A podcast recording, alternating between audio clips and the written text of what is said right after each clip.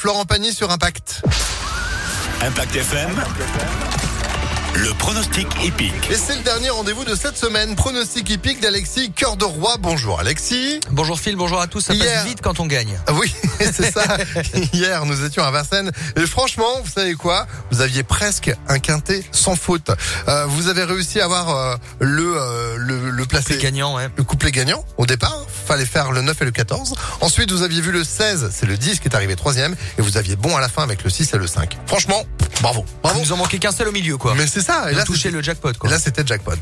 Bon, on reste à Vincennes, terre de prédilection pour la nocturne de ce vendredi. Bah oui, 2100 mètres, une nouvelle fois ce soir sur la grande piste de Vincennes dès 20h15. Ils seront 15 à s'élancer derrière la voiture et on retiendra haut celui qui a un excellent numéro au départ, le 5 Esprit d'eau fort, avec Christian Bijon, lui qui évoluera déféré des quatre pieds.